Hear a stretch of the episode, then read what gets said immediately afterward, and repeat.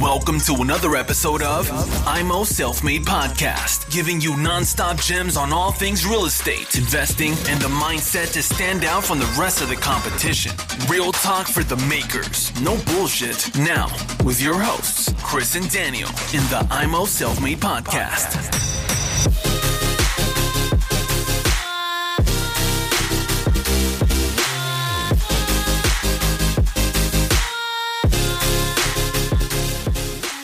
Und hier ist der Chris von Immo Selfmade. Ich hoffe, euch geht's sehr, sehr, sehr, sehr gut. Und wenn nicht, wisst ihr, wie ihr da rauskommt, dass es euch schnell wieder besser geht. Heute, diese Folge geht darum.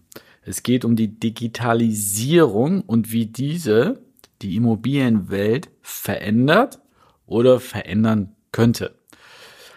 Mir ist einfach der Gedanke gekommen, ich habe eine Sendung gesehen zum Thema Digitalisierung. Ich schaue gerne Dokus an und da ging es darum in anderen Bereichen, wie sich die Wirtschaft verändert und ich habe das jetzt einfach mal, als ich mit meinem Hund Gassi äh, gegangen bin, ja, auf die Immobilienwelt gezogen. Was verändert sich da? Was müssten wir vielleicht berücksichtigen? Und dieser Podcast dient ja nicht nur darum, Fakten zu nennen, Erklärungen von Begriffen aus der Immobilienwelt. Das können vielleicht auch andere viel, viel besser als der Daniel und ich. Hier geht es auch darum, euch einen Gedankenanstoß zu geben, unsere Gedanken zu teilen und euch da auf diese Strecke auch mitzunehmen. Und vielleicht entwickelt sich dadurch auch bei euch wieder ganz, ganz neue Ansätze.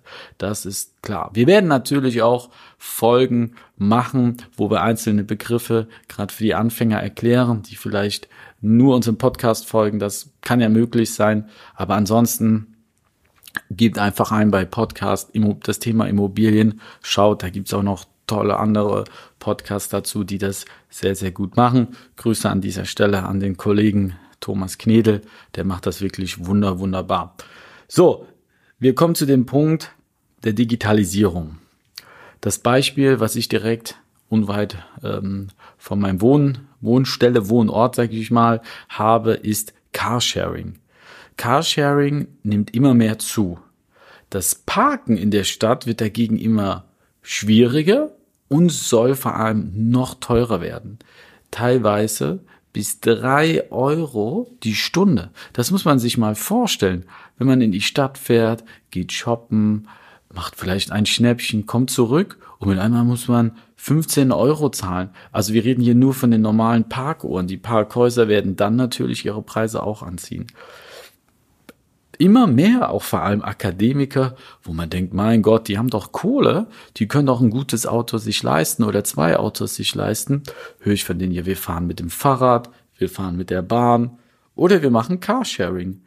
Und wenn die Rechnung aufgeht, passt das auch. TÜV, Versicherung, all das, was inbegriffen ist, sparen die sich und machen Carsharing. Aber was bedeutet das für die Immobilienwelt?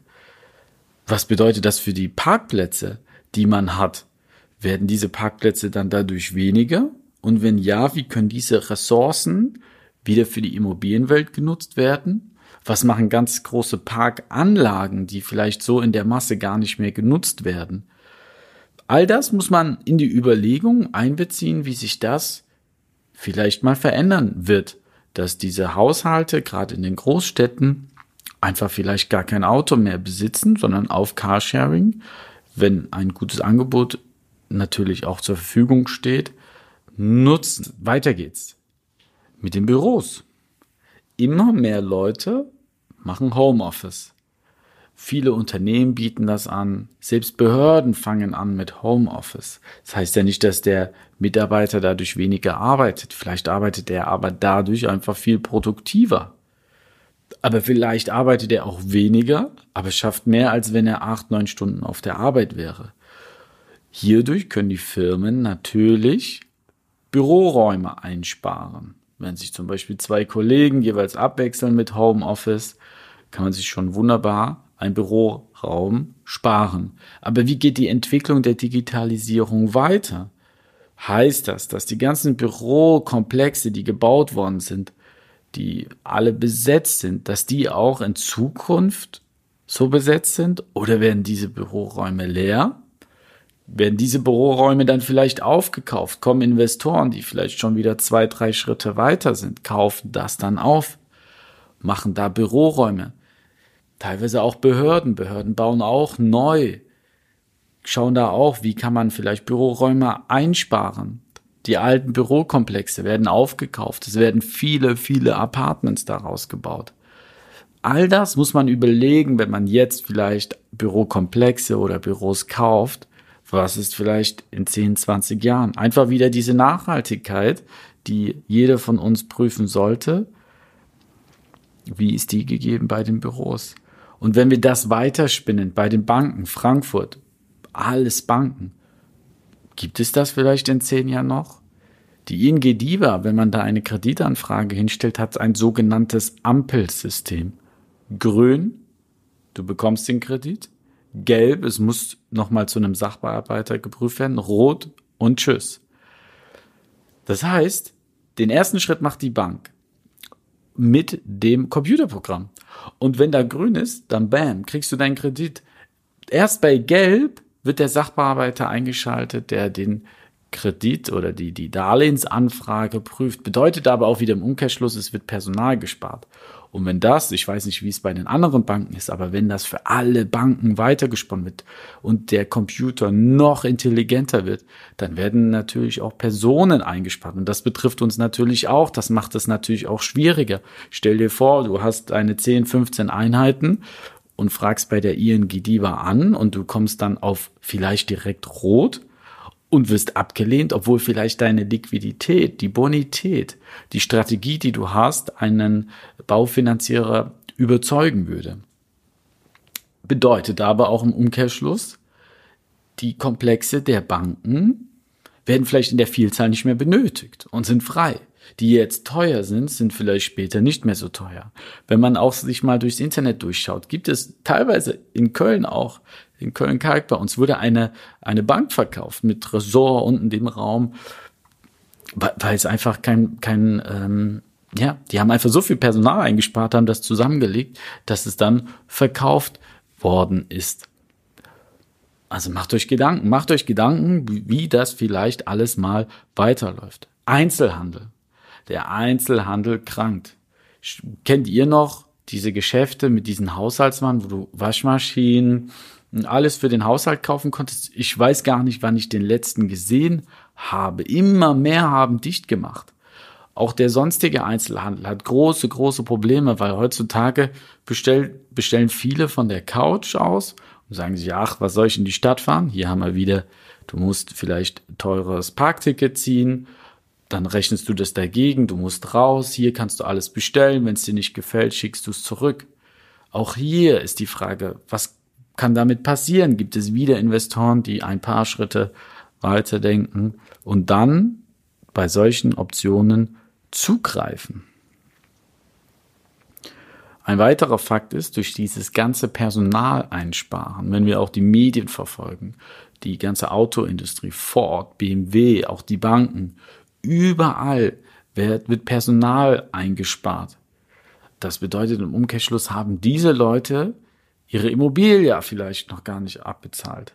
Das werden vielleicht sogar die wenigsten sein. Sind da vielleicht auch Leute dabei, die für sehr, sehr viel Geld finanziert haben und mit einmal eine Abfindung bekommen, eine monatliche Abfindung oder einen Einmalbetrag. Aber nichtsdestotrotz haben sie Probleme, dann ihr Haus abzubezahlen. Was passiert mit denen? Und wenn dann mal der Zinsauslauf kommt und die Zinsen doch vielleicht höher sind, momentan sieht es nicht danach aus, aber es könnte passieren. Es könnte ja also eine Kettenreaktion kommen, dass diese Immobilien dann wieder auf dem Markt sind. Ich nehme euch mit auf andere Berufsgruppen. Der Makler. Was passiert mit dem Makler in 10, 20 Jahren? Das heißt ja nicht, dass überall keiner mehr da sein wird, aber es wird auf jeden Fall werden viele rationalisiert. Es wird eine Welle kommen und es wird nicht jeder da stehen bleiben.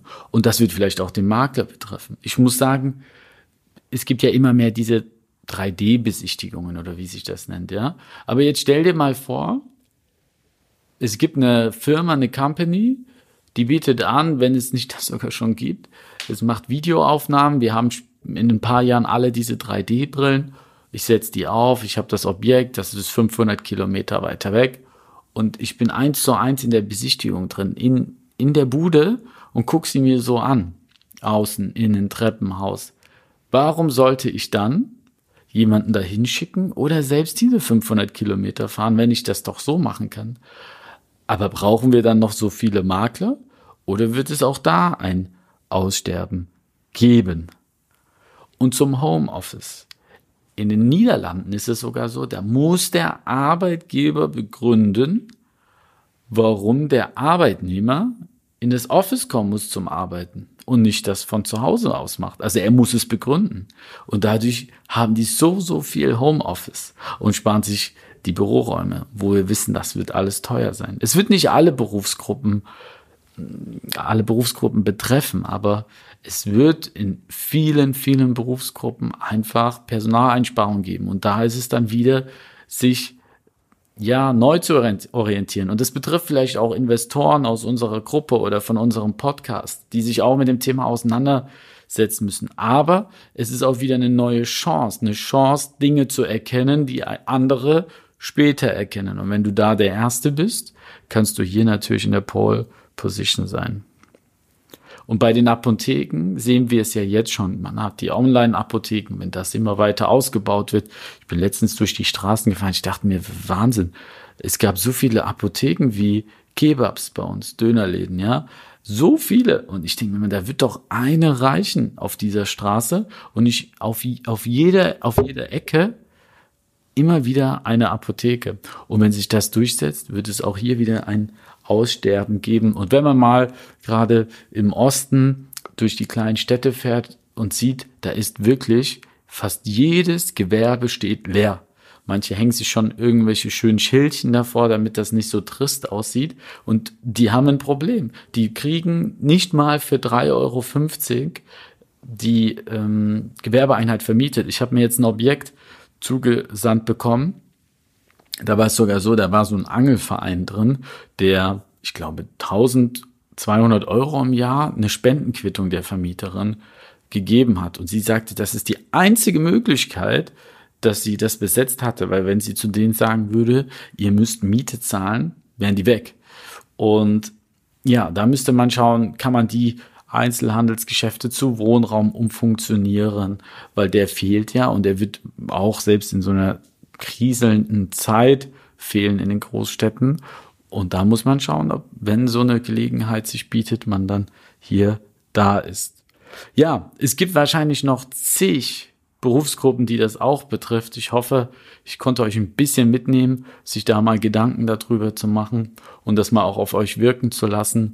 Und ich würde gerne in zwei Jahren mal oder in drei Jahren nochmal einen Podcast zu dem Thema machen. Vielleicht haben wir da schon eine ganz andere Lage und können da nochmal das, das Ding angreifen. Und vielleicht haben wir da auch schon mal den einen oder anderen Investor, der hier tätig geworden ist und wo wir sehen, ob der Weg positiv oder negativ verlaufen ist. Ich danke euch fürs Zuhören, wünsche euch einen wunderschönen Tag. Euer Chris. Thanks for tuning into IMO Self Made Podcast. Make sure to subscribe so you don't miss any future episodes. Leave a five star review and share this podcast to anyone that needs that kick of real estate motivation they need.